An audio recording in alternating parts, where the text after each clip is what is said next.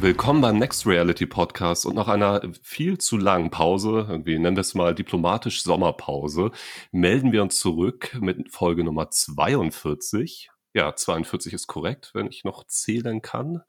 Und ich habe wieder einen wunderbaren Gast zugeschaltet. Mit mir heute im Cyberspace auf zencaster.com ist Oliver Wöhler. Oliver war lange bei HTC unterwegs. HTC, HTC Vive ist, glaube ich, vielen unserer Hörer ein Begriff und ist heute in etwas anderen Funktionen, nein, nicht in anderen Funktionen, sondern in ähnlichen, nehme ich an, aber dazu kann Olli gleich mehr erzählen, äh, bei Pico oder Pico Interactive. Olli, schön, dass du dir die Zeit nimmst. Herzlich willkommen. Hey Simon, vielen Dank für die Möglichkeit, äh, mit dir hier heute zu schnacken. Sag mal, so, du bist jetzt bei Pico Interactive und ähm, warst lange bei HTC, wie ich schon sagte. Magst ja. du dich einfach einmal kurz vorstellen, wer, wer bist du? Also, damit unsere Hörer so ein allumfängliches Bild bekommen, wer ist Oliver Wöhler und was macht er mit XR oder Virtual Reality ist ja eher dein Kerngebiet aktuell, wenn ich das jetzt mal so unterstellen darf. Ja. Wer bist du und was machst du?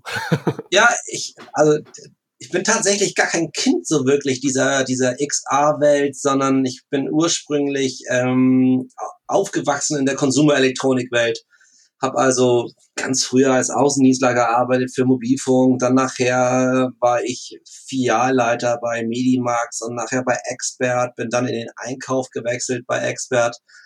Und dadurch ähm, bin ich irgendwann in die, auf die Industrieschiene gekommen und ähm, habe bei Panasonic äh, gearbeitet in, in Hamburg dann, ähm, was was ganz ganz ganz neue Erfahrung für mich war, auf diese Industrieseite zu wechseln. Und später dann bei Gibson, ähm, beziehungsweise Gibson kennt viele unter diesem Gitarrenbrand, aber in Wirklichkeit war das die Philips, Philips Audio und alle Audioaktivitäten von Philips wurden von Gibson übernommen und da habe ich dann das Key-Account, also klassischer Vertrieb gemacht. Und genau in, in, mit, mit dieser Rolle wurde ich auch gefragt von HTC vor jetzt fast über vier Jahren, ob ich helfen möchte, Virtual Reality und das HTC Vive Produkt in dem deutschen Retail bekannt zu machen, einzuführen, also die, die Listungsgespräche mit dem Handel zu führen, bis nachher dafür zu sorgen, dass auch möglichst viel verkauft wird. Und so war mein erster Kontakt zu VR, dass ich wirklich von HTC angesprochen wurde, ähm, willst du nicht bei VR hier unterstützen und wollen wir nicht mal reden, weil du kennst dich halt so aus in der Branche, du kennst Expert, EP, Medimax, Mediamarkt, Saturn, Amazon und, und all die anderen, ich hoffe, kein vergessen.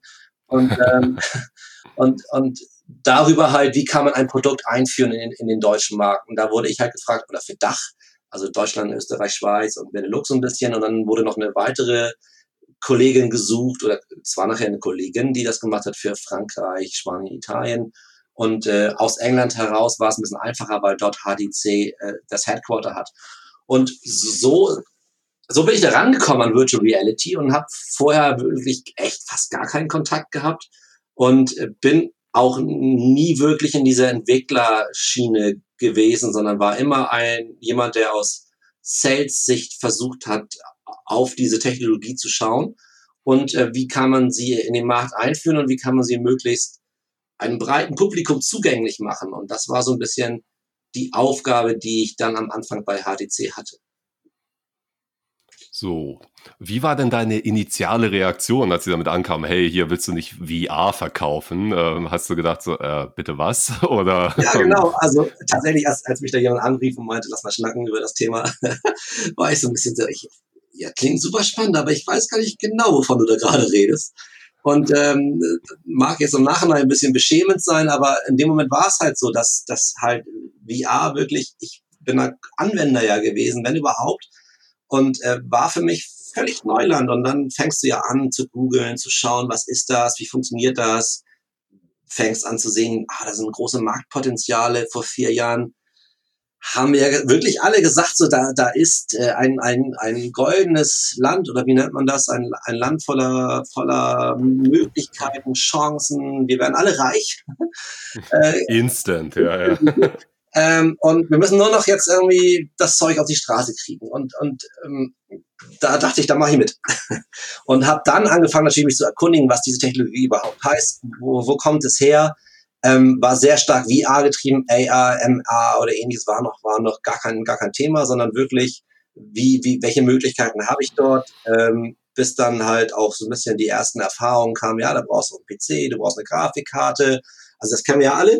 Ähm, mhm. Aber ich habe trotzdem dann geglaubt und, und ähm, angefangen, dort halt einzutauchen, mit meiner aktuellen Jobsituation mich zu beschäftigen und dann zu sagen, super, ich, ich würde gern. Und dann haben die gesagt, auch irgendwann, klasse, dann, dann, dann lass uns das zusammen jetzt, jetzt starten. Und ähm, dann habe ich gesagt, jo, habe aber bis zu dem Zeitpunkt noch nie VR wirklich ausprobiert. Und hatte immer ein bisschen geschaut, wo kann man das tun und, und machen. Und ähm, ja, das war dann eine neue Erfahrung, als ich das erste Mal eine VR-Brille auf hatte. Was war denn deine erste Experience? Erinnerst du das noch? Was das ja. erste, was du durch diese in, in, dieser Zukunft gesehen hast? Also da muss man tatsächlich zu sagen, ich bin jemand, der sehr empfindlich auf VR reagiert. ähm, also wenn eine Anwendung, also wenn ein Tracking schlecht ist, eine Anwendung nicht so gut ist oder ähnliches, dann, dann fühle ich mich sehr schnell unwohl in VR. Ich, es gibt aber auch Anwendungen, da kann ich äh, sehr lange drin bleiben. Ähm, und meine erste Erfahrung war tatsächlich, ähm, habe ich meinen Arbeitsvertrag bei HTC unterschrieben, habe den in die Post geworfen und bin dann zu einem Elektronikfachmarkt in Hamburg gefahren, der damals damit geworben hat, dass er Virtual Reality auf Demoflächen anbietet zum Ausprobieren. Und man konnte online Termine vereinbaren. Habe ich also gemacht. und, und dann war da echt so ein komischer Vogel. Entschuldigung, ich will den Menschen kein Unrecht tun, aber, aber der hatte echt von VR auch nicht so richtig viel Ahnung. Hat er gesagt, ich habe eine ganz tolle Idee für dich. Setz mal die Brille auf und probier mal diese Anwendung. Und ich habe die bis heute nie wieder gefunden, was er mir gezeigt hat. Ich weiß nicht, was es war. Es war irgendwas mit durch Synapsen, Gehirn fliegen, Lichtblitze, schwerelos sein. Und nach ungefähr anderthalb Minuten waren wir so schlecht, dass ich dachte, boah, das, das, das kann ja nicht sein. Und dann, dann, und dann sagst du, ich habe ja den Arbeitsvertrag unterschrieben, ich ziehe das jetzt mal durch. und dann habe ich das also ein paar Minuten gemacht und, und bin dann kreidebleich raus aus diesem Markt das ist so ein Markt in Wandsbek, vielleicht kennt das jemand, da muss man so eine Treppe dann runter oder hoch, ich weiß es gar nicht mehr, hoch. Und habe mich da am Geländer festgehalten, bin ins Auto getorkelt, habe da mich reingesetzt und meine Frau angerufen und gesagt, ich glaube, das war eine blöde Idee. Wie eine Flasche Wodka zum ja, Autofahren zu essen. Also das war, das war wirklich ein Highlight. Ähm, und äh, ja, seitdem bin ich ähm, sehr darauf bedacht, dass in, in den ersten Demos, wenn wir jemanden neu an VR heranführen oder XR oder AR, whatever, wenn wir jemanden neu heranführen, der noch nie etwas zuvor probiert hatte, dann muss das in einer kontrollierten Umgebung vorsichtig gemacht werden, idealerweise, wenn man die Chance dazu hat und nicht so Freestyle, dass dann jemand wirklich sagt, oh, das war aber eine Negativerfahrung. Und das ist tatsächlich in der Vergangenheit immer wieder ein Problem gewesen, sowohl im Handel als auch bei Events, bei Messen und so weiter, ähm, wo man dann so eine Brille aufgesetzt bekommt und dann nach 30 Sekunden sagt so, ja, nett, aber boah, ist mir schlecht. Oder, oder das, das kann doch nicht alles gewesen sein, wovon immer alle reden, die Grafik, es ist hier so Nintendo-mäßig oder so. Und, ähm, und, und das war sicher, mhm. tatsächlich auch einer meiner Aufgaben natürlich bei HTC nach, am Anfang zu, zu schauen, wenn man die, wenn man das Produkt in den Handel einführt, dafür zu sorgen, dass man möglichst viele Demo-Flächen hat, möglichst viele Menschen in Kontakt bringt mit Virtual Reality. Das hat gar nichts mit dem Produkt zu tun, sondern eher mit der Technologie. Und ähm, da muss man natürlich auch darauf achten, dass man die Menschen, die man dann da einführt oder heranführt an die Technologie, ähm, am, am richtigen Punkt abholt und, und nicht irgendwie auf einmal so eine Brille aufsetzt und dann sagt derjenige, hey, was ist das denn jetzt? Ähm, und das war in der Vergangenheit ein ganz wichtiger Punkt. Mittlerweile haben, glaube ich, deutlich mehr Menschen Kontakt zu dieser Technologie gehabt, aber heißt nicht, dass sie dadurch gute Erfahrungen gemacht haben. Und da, da haben wir noch alle, sollten wir uns immer wieder, glaube ich, darauf besinnen, ähm, darauf zu achten, dass, dass, dass wir das in einer guten Qualität machen. Da, dem kann ich wirklich uneingeschränkt zustimmen. Also gerade auch die Selektion von so Entry-Titeln für Demo-Sessions ist ein Riesenaufriss. Da steckt bei mir auch viele Jahre Erfahrung hinter. Ähm, auch Lernkurve, wo ich gemerkt habe, wo ich Dinge für eine kluge Idee gehalten habe, wo sich im Nachgang rausgestellt hat, ganz so, ganz so klug war das nicht. Ne? Und ähm, ja, das ist ein Riesenthema. Ich würde jetzt aber gerne einmal, du hattest es Anfang schon so ein bisschen angerissen, so, yay, äh, das verheißungsvolle Land Virtual Reality mit all dem Wachstumsraten und äh, der, dem, der Aussicht, superreich zu werden in nur drei Tagen Milliardär, wie auch immer. Ne? So, ja. dass diese Welt, äh, diese Welt ist ja offensichtlich nicht eingetreten. So wie wir beide wissen, und äh, ich meine, wir arbeiten ja nun beide auch ein paar Jährchen länger in dieser Branche. Ähm, Bevor wir jetzt irgendwie dazu kommen, was du heute machst für, für Pico. Pico mhm. ist richtig, oder? Ja, genau. Okay, nicht Palco. Ja, es ist irgendwie so ein bisschen mit der Betonung manchmal von bestimmten Firmen, äh, Firmennamen immer so eine Geschichte. Ja. genau. Würde ich, also ungeachtet der Tatsache, dass dieser Markt jetzt nicht derart explodiert ist, ist es ja aktuell tatsächlich so, ähm, dass trotzdem viel passiert. Also auf unterschiedlichsten Ebenen. Du bist ja sehr viel auch späterhin in der Enterprise-Welt unterwegs gewesen für HTC, ja. aber auch auf dem Konsumentenmarkt. Wir hatten letzte Woche ja auch eine relativ bewegte Zeit mit der, äh, es ist ja nicht mehr die Oculus äh, Connect, sondern die Facebook Connect und naja, Oculus war ja so gesehen auch lange, sagen wir es mal nett, irgendwie auch dein, euer Gegenspieler bei HTC. Wie hast du das Event letzte Woche wahrgenommen? Die Ankündigung der Quest 2 und alles. Hast du bestimmte Highlights vielleicht sogar? Nun, das ist gar nicht so leicht zu beantworten, weil natürlich die, die, es, es hier und da ähm, vorher ja Leaks gab, was da an Produkten uns erwartet. Und ähm, am Ende des Tages hat mich, hat mich eher andere Dinge überrascht, wie dieses äh, Verkaufsverbot, wenn ich so nennen soll, oder den Rückzug aus dem deutschen Markt vorübergehend.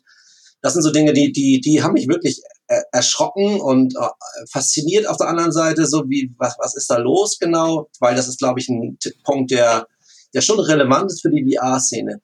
Auf, auf der Facebook Connect an, an sich ähm, die, das Announcement des, des Gerätes, ähm, das ist ein fantastisches Gerät und vor allen Dingen ein, ein Preis, der sicherlich dafür sorgen wird, dass immer mehr Menschen Zugang bekommen zu dieser Technologie. Und das ist ein ganz wichtiger Faktor, ähm, dass wir dort einen breiten Zugang bekommen, weil dieses, dieses, wie nennt man das, Chicken and Egg Problem damit halt vielleicht teilweise gelöst wird, guter Content wird nur entstehen, wenn wir auch genügend Anwender draußen haben und andersherum nur, nur wenn wir Anwender haben, ist auch Content interessant. Und aus, aus dieser Sicht heraus ähm, habe ich das natürlich mit großem Interesse verfolgt, wie da nun die, die eine Preisgestaltung aussehen kann im Konsumerbereich. Und natürlich habe ich noch sehr speziell auf den Enterprise-Bereich geschaut. Ähm, aber an dieser Stelle will ich mich ja gar nicht so genau darauf konzentrieren, sondern insgesamt ist, ist es gut, dass wir ein neues Produkt hier im Markt haben, auch wenn es nicht vielleicht das AR-Glas ist, was alle erwartet haben, vielleicht sogar noch von Apple letzte Woche. Da sind wir technologisch einfach noch alle ein Stückchen weiter von weg. Das ist nicht so einfach mal, mal gebaut. Und ähm, mit, mit Magic League haben wir das alle auch feststellen müssen. Und nur weil ein Apple Apple heißt, kriegt er physikalische Grenzen auch nicht schnell überwunden.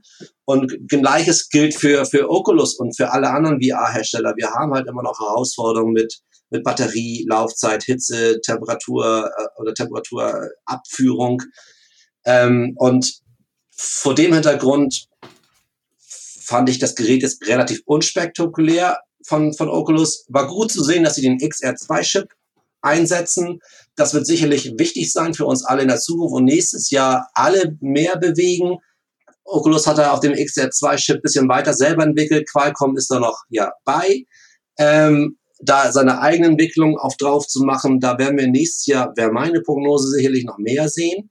Und das ist sicherlich wichtig für die VR-Welt insgesamt, für Standalone VR, weil ich dadurch halt andere Möglichkeiten haben der, der, der Verbindung wie Wi-Fi 6, 5G, ähm, mehr Kameras, Handtracking und, und verschiedenste andere Raffinessen auch, die ich, die ich mit, mit dem Chip machen kann. Und ähm, Auflösung ist gar nicht so einfach gerade mehr zu bekommen in so ein Standalone-Device, ähm, weil eigentlich diese Auflösung, die, die da jetzt angedeutet wurde, die gibt's schon. Ähm, das ist jetzt kein Riesenschritt, aber das war jetzt auch nicht zu erwarten, weil die Display gar nicht am Markt verfügbar sind.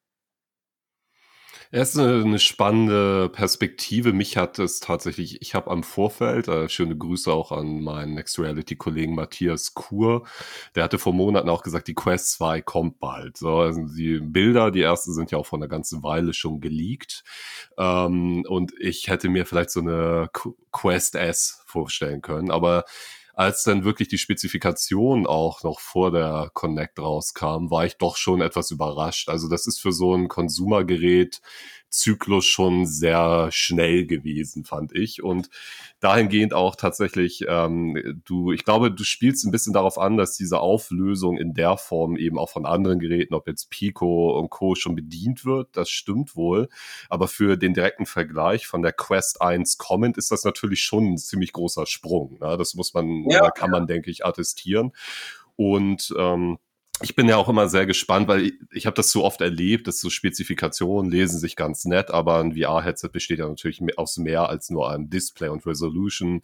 Die Linsen, die Linsenanordnung etc. pp. sorgen dann halt natürlich nochmal für ein anderes Bild. Und da bin ich persönlich auch ganz, ganz gespannt drauf, wie dieser Impact sein wird. Also wirklich von, von der gefühlten, sag mal, gefühlte Auflösung, die man dort dann auch hat. Ne? Also wie ja. gut ist dieses Bild?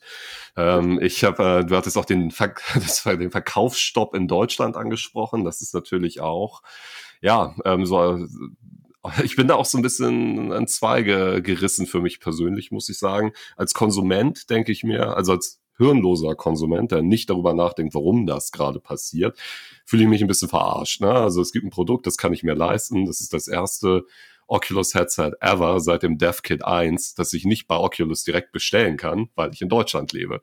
Blöd. Aber natürlich, ähm, und das ist ja auch ein bisschen angedeutet, so ist es auch erschreckend, weil diese, dieser Verkaufsstopp passiert ja nicht aus reiner Willkür, sondern einfach, weil Facebook nun mal Daten vermengen möchte, die sie laut deutschem, ich glaube sogar EU-Recht eigentlich, oder so tief bin ich da nicht drin, nicht vermengen dürfen.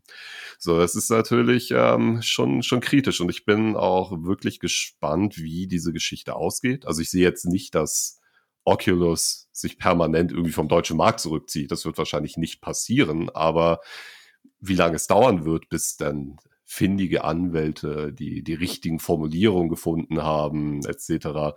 Da bin ich mal, ja, bin ich gespannt.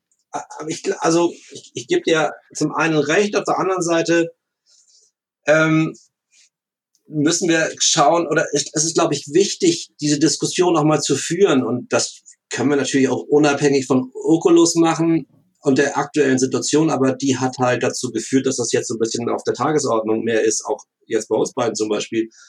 Und die, die Möglichkeiten an Daten zu sammeln über ein VR-Headset, die sind, glaube ich, enorm. Und, ja, definitiv. Und da definitiv. muss man schon darauf achten. Und wir haben noch nicht mal angefangen mit der Eye-Tracking-Technologie, die aber aus meiner Sicht ein, ein, wahnsinniger Faktor sein kann für Social Media später um, um und 5G natürlich. Ähm, äh, und was du über Eye-Tracking alles rauskriegen kannst, das ist, glaube ich, erschreckend. Und da, da haben wir nur an der Oberfläche gekratzt.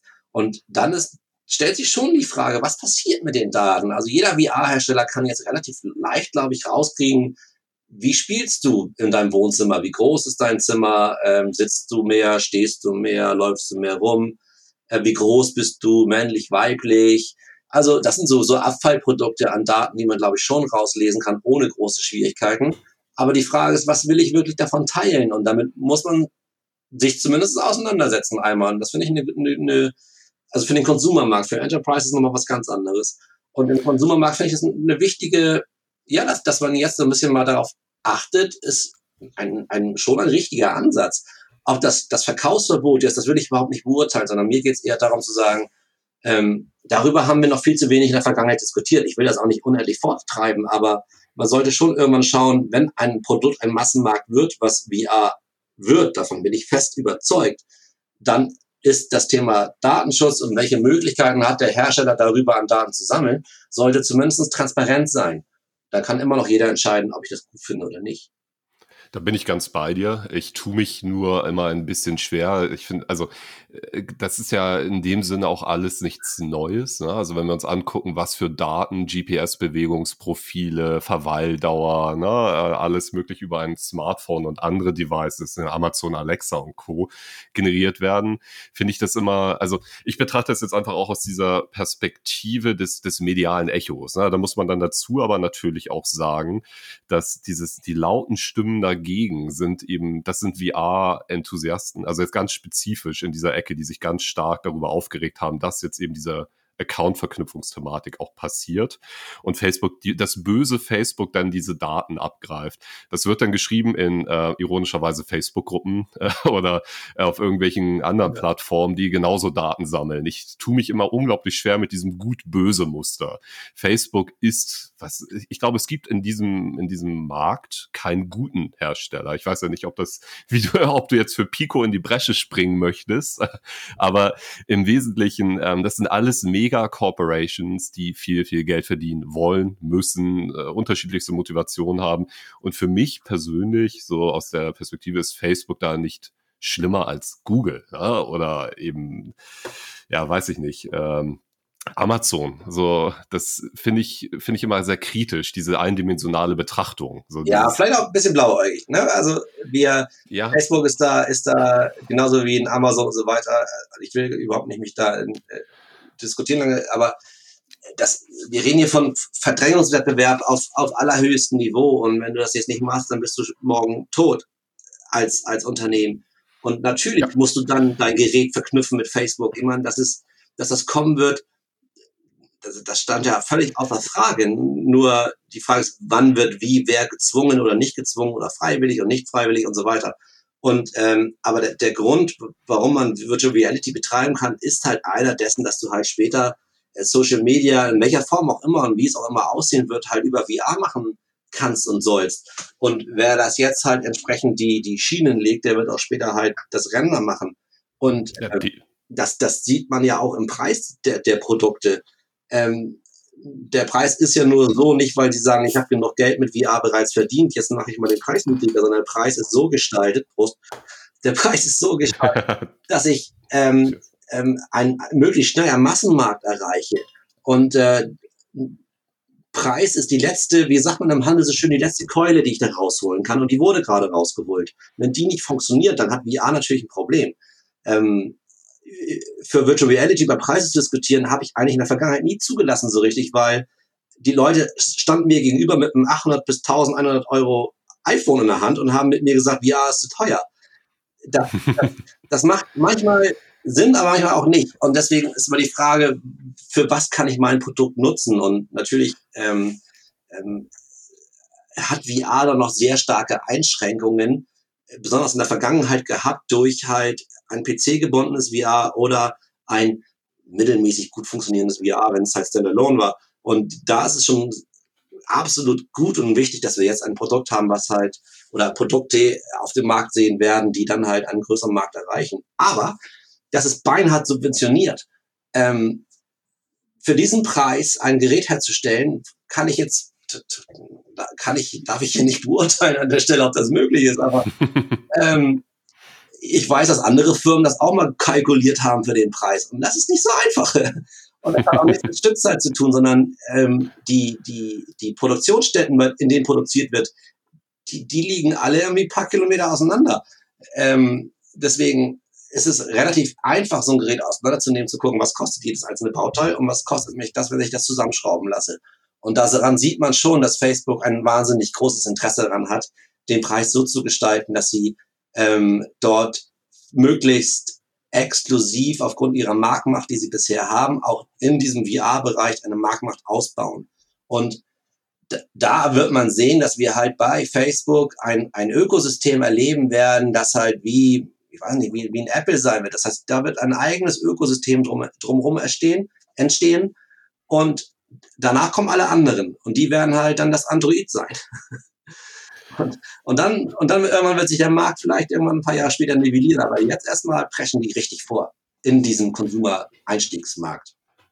Ja, auf, auf jeden Fall. Also ich denke auch, das ist so offensichtlich, wie es nur sein kann. Und gerade, dass ähm, Oculus, aka Facebook, dann eben für Oculus entschieden hat, dass wir werden jetzt das Apple von VR. Ne? Das ist, glaube ich, schon beim Packaging der ersten Consumer-Version der Rift klar geworden. Ich meine, das Ding sieht eins zu eins aus wie eine MacBook Pro-Verpackung. Ja? Also ähm, das ist alles kein Zufall und eben diese gesamte, ja, es ist die beste Analogie, die man dazu machen kann. Wir möchten Apple in VR sein. So, und das merkt man, finde ich, halt auf allen Ebenen stark und auch diese Subventionierung, die du oder Querfinanzierung, die du angesprochen hast, ist ja auch ganz klar. Also die, die Kohle wird an beiden Seiten verbrannt. Du hast nicht verbrannt klingt negativ, so ist es gar nicht gemeint, aber reingeschoben, damit das Ding gekickstartet wird. Die Hardware ist eine Sache, Research, auch Unmengen an Research. Also das finde ich auch immer wieder beeindruckend, was auf der Connect dann eben mitunter vorgestellt wird, woran die eben arbeiten. Also Project Area und die Smart Glasses sind ja nur ein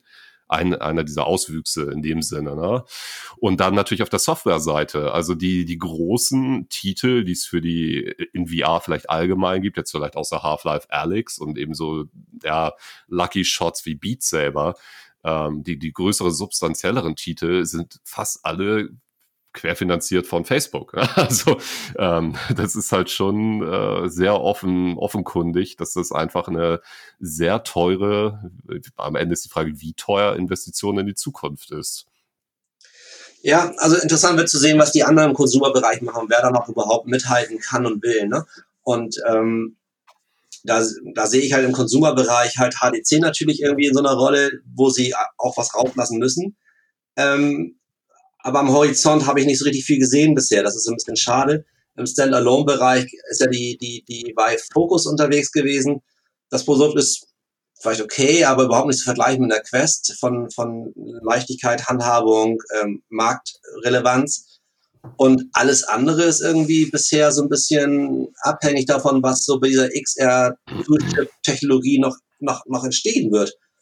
Und ähm, da hat und das ist das tatsächlich, was, das, was mich wirklich überrascht hat bei Oculus, die Geschwindigkeit dessen, wie sie das Produkt angekündigt haben, mit dieser Chip-Technologie selber weiterentwickelt haben oder auf den Markt jetzt bringen. Äh, ne, neben der Verfügbarkeit, die natürlich auch in, in, in China durch, durch Covid-19 die Produktionsstätten nicht alle auf 100 Prozent laufen können. Und ähm, das war schon so ein bisschen überraschend. Und jetzt müssen wir halt schauen, was, was, was, was, was machen die anderen drumherum. Ähm, Wettbewerb ist immer gut. Und da kann man natürlich sich wünschen, dass das andere Hersteller auch im Konsumerbereich dort, dort mehr machen und dafür sorgen, dass da eine größere Attraktivität noch im Markt herrscht und dadurch ein größeres Ökosystem entsteht. Ein bisschen anders schaut das, glaube ich, aus beim Enterprise-Bereich. Da, da muss man schon differenzieren, ähm, wie dort die Entwicklungen sind, weil dort gibt es ganz andere Herausforderungen, meiner Meinung nach. Definitiv. Um das Thema noch einmal abzuschließen, ich bin da ganz bei dir. Ich hatte dir im Vorgespräch erzählt, ich werde halt auch gern so als Oculus Fanboy äh, tituliert von Freunden und Kollegen. Ähm, ich würde mir tatsächlich wünschen, dass es mehr Auswahl gäbe, für mich als aus der reinen Konsumentensicht sprechen. Ne? Wenn ich jetzt natürlich Kunden habe, die spezifische Anforderungen haben an ein Projekt, an ein Produkt, eine Installation, dann suche ich natürlich auch andere Sachen aus. Aber für mich als Konsumenten ist es relativ, ja, simpel aktuell. Ich kann mir theoretisch ein paar nette Dinger kaufen, äh, die es so sonst auf dem Markt gibt. Ja, aber was habe ich davon? Software Library ist bei den meisten nicht so gut. Eine Valve Index, ja, brauche ich nicht wirklich. Also von daher hat sich das schnell erledigt, der Konsumentenmarkt. Also kommt man leider aktuell nicht an Facebook vorbei, aber ich bin da ganz bei dir. Ich würde es mir sehr wünschen, Konkurrenz belebt das Geschäft, du hattest es schon gesagt, wenn da etwas passieren würde. Aber schauen wir mal, was die Zeit so mit sich bringt. Und dann lass uns doch wirklich jetzt mal direkt da reinspringen. Du hattest den Enterprise-Markt angerissen. Ähm, da hast du ja auch viel Erfahrung gesammelt und jetzt bist du ja auch wahrscheinlich nicht nicht nur wegen Corona, sondern auch aus anderen Gründen beim neuen Arbeitgeber. Wie differenziert sich Pico Interactive beispielsweise von HTC? Also was ist deine Rolle jetzt dort? Und ähm, siehst du das Unternehmen auch eher in dem Konsumentensegment stärker oder ist jetzt auch Enterprise deine Welt dort? Wie, wie arbeitest du heute? Also äh, bei Pico ist es in Europa relativ klar, äh, Pico Europa ist ausschließlich im Enterprise-Bereich unterwegs. Und äh, wenn man die wenigen Marktzahlen vergleicht, die es so draußen gibt, ähm, dann, dann sieht man auch, welche Relevanz Pico dort hat. Ähm, das mag natürlich auch damit zusammenhängen, dass Pico dort nach wie vor eine Strategie hat, sowohl auf drei, also Three-Dove-Headsets zu setzen, als auch auf ähm, ähm, Six-Dove-Headsets. Und ähm, dadurch hast du natürlich eine, eine andere Marktbedeutung in, in, in der Stückzahl. Und Pico ist ein Unternehmen, welches ähm, ich jetzt ja seit August mitverantworte. Ich bin im Februar dieses Jahres raus bei HTC, habe davor äh, den Enterprise-Bereich mitverantworten dürfen. Und ähm, die Herangehensweise von Pico ist jetzt zu dem, was ich bei HTC gelernt habe, schon sehr anders da Pico sehr stark darauf schaut, wo kann man mit Entwicklern gemeinsam Dinge zum Laufen zu bringen. Und das ist eine, ein Teil einer, einer Marketingstrategie, die Pico hat, die, die ich fantastisch finde, äh, weil mir das immer so ein bisschen in der Vergangenheit gefehlt hatte, wenn jemand gesagt hat, ich habe eine super Idee, ich brauche mal, ich brauche Unterstützung für ein paar Tage vom, vom Engineer-Team, um meine Software zum Laufen zu bekommen auf euren Geräten. Ähm, gibt es da eine transparente Preisgestaltung, um, um die Geräte nachher in einer größeren Stückzahl in den Markt zu bringen? Sind denn, sind, sind größere Stückzahlen überhaupt kurzfristig verfügbar? Ähm, wie muss ich mich als Startup dort, also auch ganz praktische Dinge, wie muss ein Startup dann, ähm, kann ich per Rechnung zahlen? Muss ich das im Vorwege machen? äh, Habe ich ein Zahlungsziel? Also so, so, mhm. das sind so Dinge, die nachher einen, einen ganz praktisch damit beschäftigen, wenn du sagst, meine Software ist eigentlich relativ weit und jetzt überlege ich, wie kann ich sie skalieren? Und, ähm, und da sind, sind natürlich wirklich ganz, ganz viele Firmen gerade dabei, viele Entwickler äh, aus, aus unserer Szene und auch, auch ähm, ich verantworte das jetzt in, in Teilen von Europa.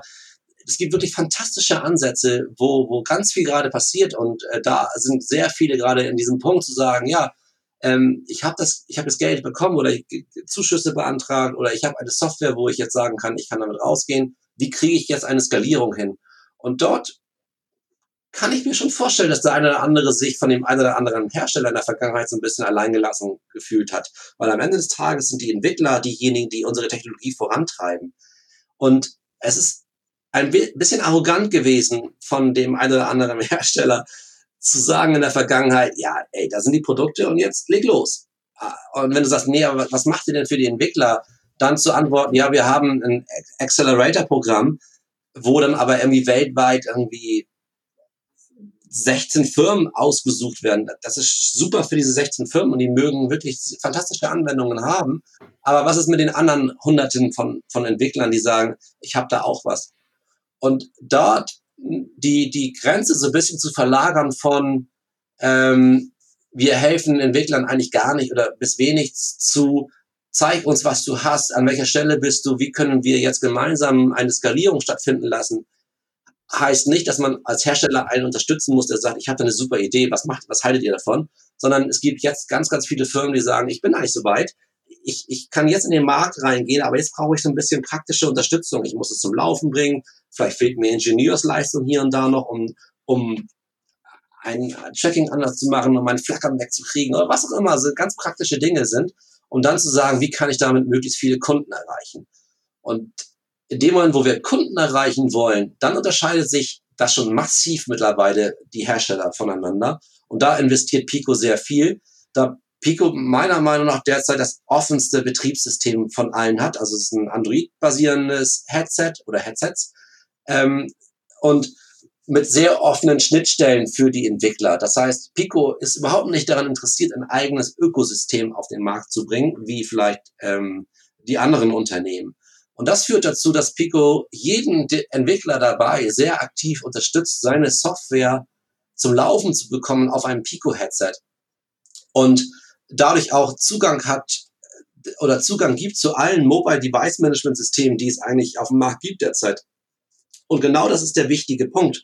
Ein großes Unternehmen oder ein mittelständisches Unternehmen, die haben ja meistens schon irgendwelche sicherheitsrelevanten Mobile Device Management Software oder ähnliches.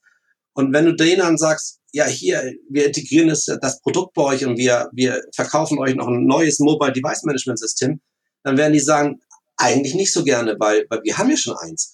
Und deswegen ist es wichtig zu schauen, wo kann man jetzt äh, gemeinsam da wachsen. Und die offene Plattform, die Pico da bietet, das ist etwas, was mich in den letzten Wochen sehr stark angetrieben hat. Und ich weiß nicht, wie viele Entwicklergespräche und Developergespräche ich schon in den letzten Wochen geführt habe, seit August, seitdem ich dabei bin. Aber es war echt erfrischend zu sehen, wie bereit Pico da ist, mitzusprechen und wie bereit die Entwickler auch sind zu sagen, ja, das macht eigentlich Sinn, weil jetzt stehe ich vor der Schwelle, aus einem Projekt mit fünf Headsets ein Projekt zu machen mit 50 Headsets. Und dann, und dann habe ich ganz praktische Probleme auf einmal, die ich vorher gar nicht so auf dem Zettel hatte. Hast du ein konkretes Beispiel, ein Best Case in dem Feld? Ähm, so, ich meine, du bist jetzt noch nicht so lange dabei, aber vielleicht irgendeine Erfahrung, die du teilen kannst, wo du sagst, okay, dass diese Anwendung, dieses Produkt, dieses Projekt hat mich fasziniert? Also, Best Case, tatsächlich gibt es in, in den skandinavischen Ländern derzeit vom Gefühl her, von meinen Gesprächen her, sehr viele Healthcare, Medizinanwendungen, wie Virtual Reality dort eingesetzt werden kann. Ähm, sei es bei der Diagnostik, ähm, sei es bei dem Training von Medizinern in irgendeiner Form und sei es nur zur Ablenkung von Kindern während einer Therapie. Und do dort habe ich Beispiele gesehen, wie, wie sich jemand auch auf, auf Randgebiete konzentriert, aber sagt, da wird Virtual Reality für eine gute Sache eingesetzt, weil ich arbeite hier mit, mit Jugendlichen, die eine, eine schwere Störung haben ähm, und trotzdem geben wir diesen Kindern mit Virtual Reality die Chance, andere Horizonte kennenzulernen. Und ähm, das, das war eher beeindruckend. Und insgesamt hat mich beeindruckt, dass in den skandinavischen Ländern, zumindest war das mein Eindruck in den letzten acht Wochen, äh, dort sehr, sehr viel passiert. Und in, in, in, in den deutschen Raum habe ich derzeit viel mehr Gespräche im Bereich Entwicklung, Engineering, Construction, was auch mega spannend ist. Ähm, aber diese, diese Healthcare-Anwendungen sind natürlich ähm, sind schön darüber zu sprechen und auch zu sehen, wie sie jetzt wachsen. Und auch, auch spannend zu sehen, wie viel Geld wirklich die Regierung ähm, sowohl in Schweden als in Norwegen und teilweise in Dänemark in die Hand nimmt, um diese Firmen zu unterstützen. Und sei es nur in, in, in Projekten, wo älteren Menschen über einfachste 360-Grad-Videoanwendungen die Möglichkeit gegeben wird, nochmal ähm, Orte zu erleben, die sie vorher nicht hatten. Das ist, klingt für uns VR, XR-Spezialisten manchmal total banal, aber für die ältere Dame, die da im Sessel sitzt und nochmal die Chance hat, einen Ort zu besuchen, den sie nicht mehr besuchen konnte, ist das schon ein Highlight. Und das sollten wir nie vergessen bei, bei der Art und Weise, wie wir VR einsetzen und wo wir versuchen auch zu skalieren. Es muss nicht immer das fancy Projekt sein, sondern jetzt geht es wirklich für uns alle darum, Geld zu verdienen in dem Markt. Und das kann ich nur, wenn ich möglichst viele Menschen erreiche. Und da, dazu brauche ich halt ein offenes Produkt. Dazu muss dieses Produkt mir die Möglichkeit geben, das, was ich anbiete, möglichst vielen Menschen einfach zugänglich zu machen. Und dort ist es natürlich echt eine Herausforderung zu sagen, jetzt muss ich mich, mich mit meiner Software in ein Ökosystem pressen, in dem ich vielleicht gar nicht sein möchte, weil es mich in einer Form einschränkt. Und hm. da, da haben wir mit diesen Enterprise-Lizenzen, die draußen am Markt sind und jetzt von verschiedenen Herstellern immer mehr durchgesetzt werden, ähm, auch eine echte Herausforderung für die Entwickler. Und ähm, weil die natürlich auch diese Unternehmen daran denken, ja, ich, ich habe dazu nochmal eine zusätzliche Ertragsmöglichkeit.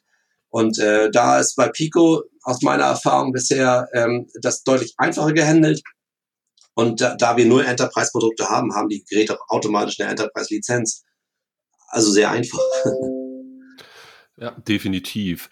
Eine Frage dahingehend noch. Bist du aktuell auch dann im, du bist dann im Vertrieb tätig, auch in der Kaltakquise irgendwie oder sind die Türen direkt offen, wenn du das Thema VR auf den Tisch packst? Oder wie läuft das?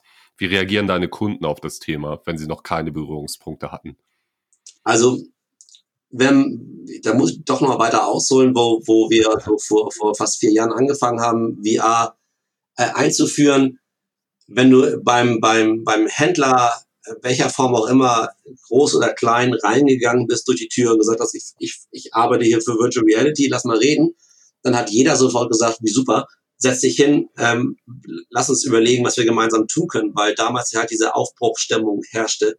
Das hat sich, wie gesagt, so ein bisschen, ein bisschen geändert in den, in dann nach in den letzten Jahren, Monaten, ähm, dass dort dieser, diese Goldgräberstimmung zunächst ein bisschen vorbei war Im Enterprise-Bereich sehe ich das ganz anders. Da sehe ich gerade sehr viele Unternehmen, die sagen, wir sind jetzt wirklich hier in Goldgräberstimmung, weil wir glauben daran, dass das, was wir hier haben, eine Lösung ist, die fertig ist, den Markt zu erreichen oder kurz davor steht, fertig zu sein und dadurch halt ein, ein Produkt werden kann, was halt möglichst viele Menschen erreicht.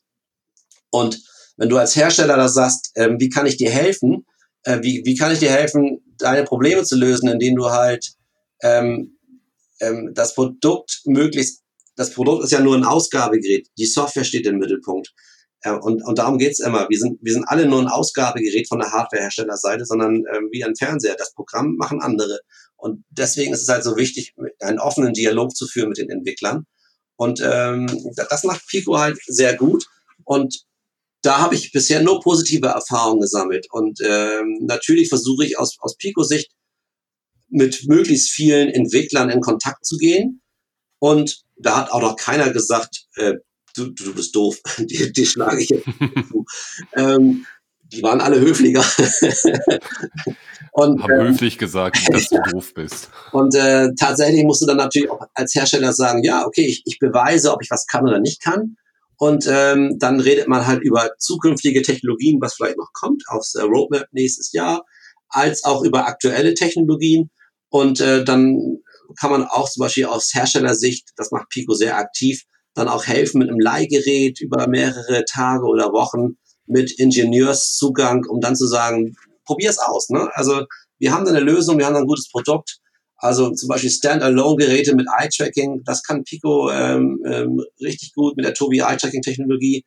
Das kann ein ganz wichtiger Faktor sein nachher, wenn du Trainings umsetzen möchtest und so weiter. Aber das ist natürlich auch nicht aus dem Handgelenk geschüttelt, sondern da muss wirklich viel, viel Entwicklungsarbeit reingesteckt werden und da helfen wir dabei sehr vorbildlich. Aber du hattest es gerade schon so angerissen, so dieses, du bist doof, ne?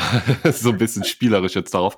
Ähm, ich weiß nicht, ob die Frage naiv ist oder nicht, aber gerade ähm, heute erleben wir schon so ein bisschen auch mit Hinblick auf Datensensibilisierung, so ein bisschen die Situation, also ne, was passiert mit meinen Daten? TikTok steht dauernd als chinesisches Unternehmen in der Kritik.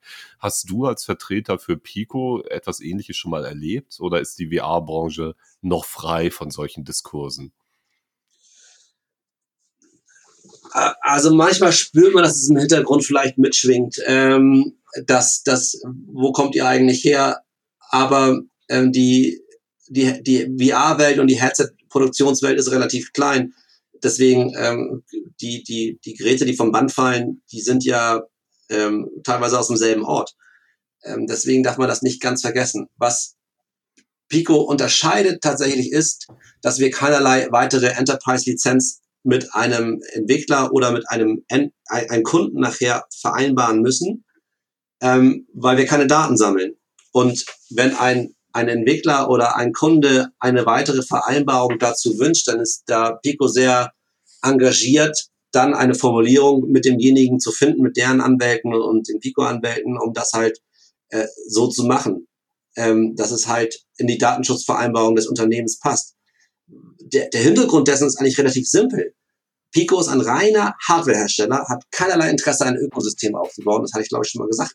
Und, ja, aber doppelt hält besser, erfahrungsgemäß. Ja, und genau. Und an der Stelle ist das wirklich wichtig. Vor diesem Hintergrund ähm, hat Pico kein Interesse, Daten zu sammeln, weil am Ende des Tages sie nur Stückzahlen verkaufen wollen und äh, die interessiert viel mehr, wie viel Container nimmst du jetzt, als welche, welche Daten kann ich darüber sammeln. Und das ist ein grundlegender anderer Ansatz einer Geschäftsbeziehung. Ähm, ob das langfristig schlau ist oder nicht, ich hoffe ja, sonst würde ich nicht dafür arbeiten. ähm, aus Consumer, aus Enterprise-Sicht ist das mega schlau, aus meiner Sicht.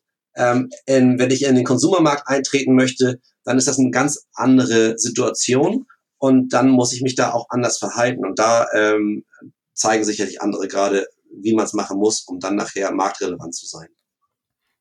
Ob man es so machen muss, mal dahingestellt, aber es ist auf jeden Fall eine Mechanik, ja. die in ja, gewissem Maße funktioniert und ja. proven ist, so gesehen. Was glaubst du, ähm, was, was es noch braucht, damit unser aller Liebling VR weiter abhebt? Wo siehst du die größten Baustellen? Äh, ich glaube, da sind wir alle einer Meinung. Ne? Also Standalone ist, ist natürlich das, das, das Schlüsselprodukt.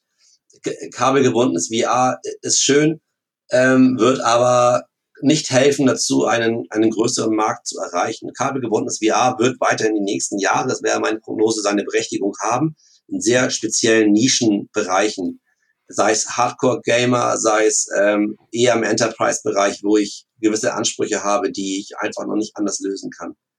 Ich glaube schon, dass die Geräte immer mehr in Richtung eines Ausgabegerätes gehen und das ist auch die Gefahr, weil am Ende des Tages kann jeder das Gerät nachher auseinanderschrauben und sagen, okay, ich habe mir die Komponenten angeschaut, ich baue das gleiche nochmal nach. Dann wird es halt interessant, wer hat welches Ökosystem und vor diesem Hintergrund ist dieser Schritt von Facebook sehr gut nachvollziehbar. Ähm, was wir brauchen, ist natürlich einen einfachen Zugang in, in hochwertigen Content und das kann ich halt durch die beschränkte Rechenleistung, die irgendwann physikalischen Grenzen unterliegt, auf einem Headset mit Batterie und Temperatur vor allen Dingen äh, nicht mehr leisten oder die Headsets können es nicht leisten. Das heißt, ich brauche eine externe Zuspielung meines Contents ohne Kabel. Und das kann nur meiner Meinung nach passieren, so wie ich bisher den Markt kennengelernt habe, über 5G. Und daher auf deine Frage zurückzukommen, sehe ich 5G in den nächsten Jahren als, als der Schlüssel für eine Massenmarktverbreitung einer Virtual Reality Brille. Und damit können die Brillen gegebenenfalls auch deutlich nochmal abnehmen an Gewicht und Form. Und wir haben ja schon von allen Herstellern, glaube ich, sogenannte Pancake-Brillen, wie auch immer sie dann heißen werden, äh, gesehen. Aber alle diese Brillen haben die Herausforderung, dass sie zwar klein und schmal aussehen, ähm, und dann der nächste Schritt ist Mixed Reality, aber dass diese Brillen klein und schmal aussehen, aber sie brauchen immer noch eine externe Zuspielung von Content und Strom.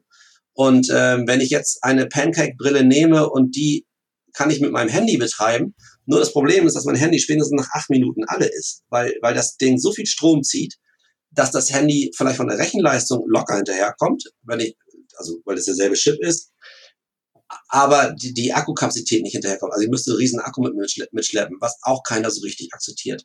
Aber da, da sehe ich 5G durchaus als einer der, der wichtigen Technologien, ähm, die einzuhalten. Wi-Fi 6 wird vielleicht helfen, in dem, in dem Home-Bereich äh, äh, PC-Streaming leichter zu machen, aber da bin ich nicht genügend Spezialist, um das wirklich beurteilen zu können.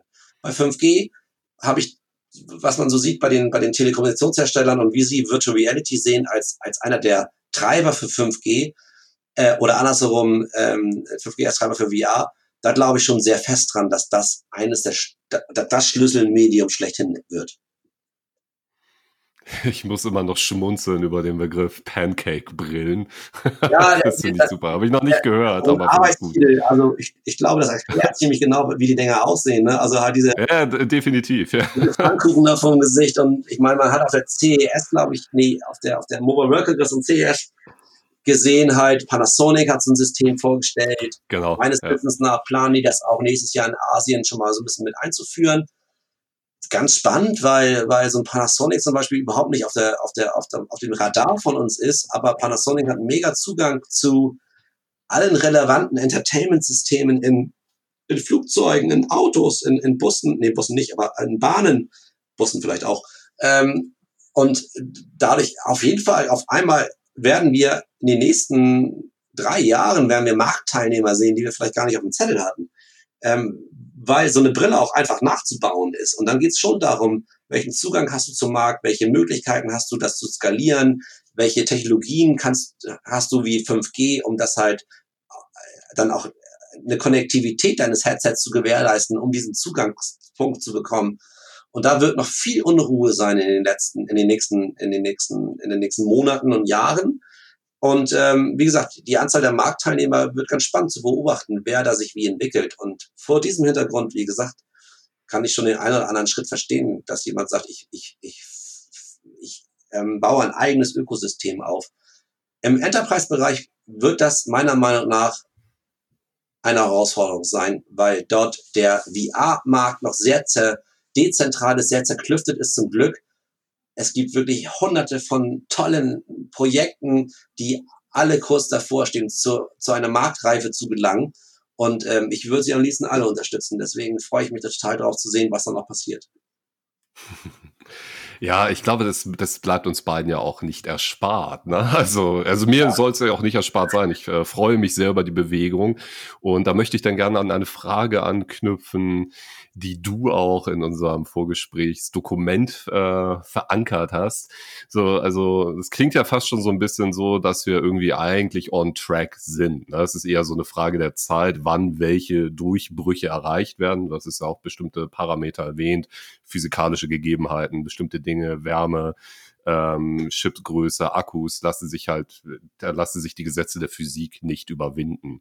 So, aber glaubst du, ähm, dass, dass wir in dieser Branche offen und ehrlich mit der Situation umgehen oder machen wir uns was vor und denken, das ist alles geiler als, als es ist?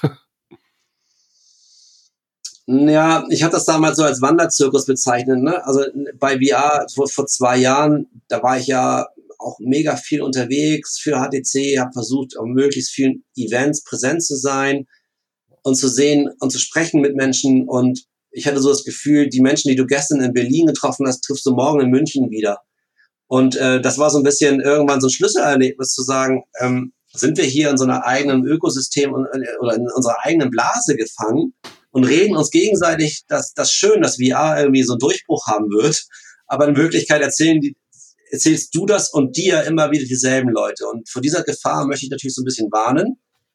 Ähm, aber speziell jetzt durch meine, meine letzten Wochen bei Pico habe ich aber auch Projekte kennengelernt und gesehen ähm, in einer Vielzahl von verschiedenen Varianten, wo ich sage, wow, da ist gerade so viel am passieren und, und auch die Projekte, die ich in Deutschland oder hier in Hamburg sehe, da sehe ich so, ja, da, da ist gerade ganz, ganz, ganz viel, was wirklich jetzt in den Markteintritt da ist ähm, oder kurz davor steht. Deswegen glaube ich fest daran, dass wir eine ganz spannende Phase gerade erleben und die nächsten 12, 18 Monate dort so viel sehen werden an, an Möglichkeiten. Ich muss aber auch warnen vor der Gefahr, dass jemand sagt, da, ja, ich habe hier was super Exklusives, das gibt's noch nicht draußen am Markt. Das ist richtig, aber es gibt auch andere, die vielleicht diese Idee hatten. und da muss man immer so ein bisschen äh, sich selber auch ähm, dann überlegen, okay, nur weil es das draußen noch nicht gibt, heißt es nicht, dass nicht acht andere daran auch gerade arbeiten. Und da sehe ich natürlich so ein bisschen die Gefahr drin. Da will ich auch keinem die Illusion nehmen, sondern ähm, hier muss man wirklich schauen, wie kann ich möglichst schnell jetzt einen Markteintritt bekommen. Und dort ähm, muss man sich leider der Realität stellen, dass das wirklich äh, ein Hauen und Stechen sein wird. Und das ist halt Business. Und, und ähm, ich habe leider auch die Erfahrung gemacht, dass einige Entwickler sagen, ja, ich mache mal ein bisschen weiter hier, ein bisschen da und ich habe eigentlich ein geiles Produkt. Die, die Idee ist so geil, äh, das, das, das wird schon. Aber ähm, es gibt auch andere Firmen, die diese Idee vielleicht hatten. Und da sollten wir so ein bisschen, bisschen jetzt alle mal, ähm, ähm, super viele haben richtig, geben richtig Gas und andere ähm, kann ich nur empfehlen, dann nochmal zurückzugucken, ob da nicht einer ein Rückspiegel ist, der einen überholen will. Und, ähm, ja. Aber ja, das ist eine spannende Zeit. Also ich glaube fest an, dass wir gerade in der spannendsten Zeit von Virtual Reality stecken. Ja, und es kommen jetzt noch spannendere Zeiten, was mich zur letzten Frage vor unseren Abschluss-Quickies bringt. Was wünschst du dir noch für die Zukunft? Wo siehst du dich in fünf Jahren? Das ist eine typische Bewerbungsgespräch-Frage. So was wollte ich, äh, habe ich schon lange nicht gestellt, die Frage. Nein. Was, was wünschst du dir für die Zukunft? Für VR, für dich persönlich, sprich dich aus. Also ich wünsche mir, dass ich halt weiter in dieser Szene mitarbeiten darf. Ähm, manchmal habe ich Angst, wenn mich Leute anfangen zu siezen. Und ich das Gefühl kenne ich. Ja, äh, das, das ist irgendwie auch eine neue Erfahrung. Und ähm, die, die, diese, die, diesen Enthusiasmus, den man, den man kennengelernt hat in den ersten Jahren bei VR, der ist so ein bisschen weggekommen bei, bei mir. In den Gesprächen hatte ich so das Gefühl, aber auch bei dem Gegenüber. Und ich, also das durch, durch, allein durch, durch die Gespräche, die ich jetzt bei Pico führen durfte, bin ich, bin ich völlig angezündet gerade, weil ich halt so viele tolle Sachen erlebt habe und gesehen habe, was, was gerade passiert auf dem Markt.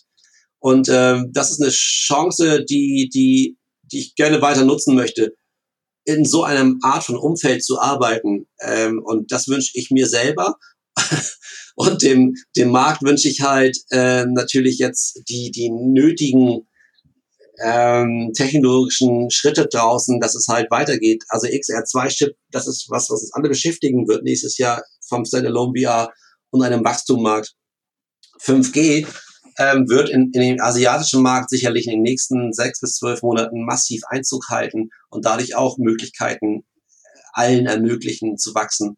Und deswegen persönlich freue ich mich mega darauf, jetzt Teil dieser, dieser Community zu sein und dort weiter zu wachsen. Und ich habe das Ziel, so wie ich damals HD10 mit einführen durfte in den Handel, Pico weiterzubringen als einer der relevantesten ähm, VR-Headsets für den Enterprise-Bereich. Ambitioniert, ich drücke dir auf jeden Fall die Daumen und ich finde auch vieles von dem, wo, wo du jetzt Einblicke hast geben können, ähm, ist, ist schon verheißungsvoll klingt schon wieder zu krass aufgeladen, aber durchweg positiv. Ich glaube auch, äh, bin da ganz bei dir. Wir befinden uns in einer unglaublich spannenden Phase, ob das jetzt Enterprise-Anwendungen sind, aber auch auf dem Konsumentenmarkt. Und egal, wie man Facebook jetzt bewerten möchte, fand ich eine Kennzahl aus der Keynote von Mark Zuckerberg schon sehr beeindruckend, dass 90 Prozent der Quest-Nutzer vorher nie eine Rift hatten, zumindest, und höchstwahrscheinlich auch nicht ein anderes VR-Headset. So, also, dass da wohl schon einiges richtig gemacht wird. Und wo das jetzt hinführt mit der Quest 2, werden wir sehen. Aber ich hoffe auch, ähnlich wie du, dass wir uns auch noch lange gegenseitig erhalten bleiben, denn ich genieße es sehr, mit dir zu reden und ähm, einfach zu gucken, wie, wo uns, wo uns die, ja, wo wir hingetrieben werden in den nächsten Jahren. Es ist und bleibt spannend. Und dann würde ich jetzt, wenn du nicht noch irgendetwas sehr, sehr Wichtiges auf dem Herzen hast, zu unseren Abschluss-Quickies kommen. Ich weiß nicht, ob du die kennst. Nee, aber erzähl mal. Ich bin ganz gespannt. Das sind ganz kurze, prägnante Fragen, ja. die, äh, die du dann bitte auch so beantwortest. Ja. so und nicht äh, noch ein, ein, also ich höre dir unglaublich gerne zu, aber die Antworten sollten schnell, schnell kommen. Gut, ich fange an. Bist du bereit? Ja. Wenn du in einer Social VR-Anwendung oder im Metaverse bist, was ist oder wäre dein Avatar? Captain Future. Sehr schön. was ist die beste VR-Experience, die du bisher hattest? Äh, UVR. Mhm. Das ist so eine was ist dein, Geschichte, ja. Ja, also genau, diese Medizin mit, ja. genau, für unsere Zuhörer nochmal, UVR ist eine medizinische. Das erste Mal, sehr, wow, das glaube ich gar nicht, wie geil ist das denn? Aber ja. Ja. wer schon immer mal einen Dickdarm in VR sehen wollte, ist da richtig aufgehoben. Ja, Hast du ein liebstes VR-Headset? Pico. War klar. Welches davon? Die Neo 2 ist tatsächlich ein sehr gutes Gerät.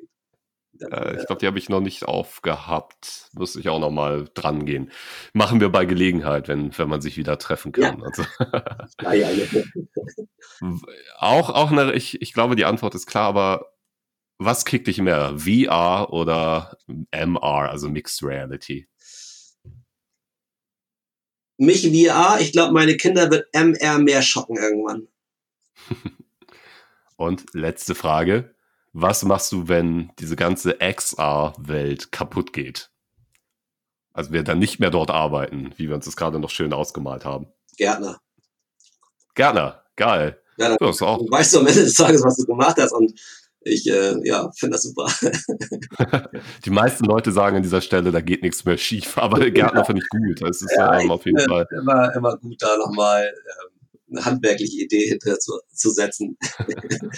Vorbildlich. Das wäre es dann soweit. Olli, ich danke dir mega für deine Zeit. Ich freue mich, dass wir es auch relativ kurzfristig alles hier hinbekommen haben, ja, weil ich habe die super gerne. Und ich hoffe, du hattest Spaß. Ich ja. jedenfalls hatte etwas Spaß. etwas sehr. Es war echt schön, mal wieder für Next Reality etwas aufzunehmen.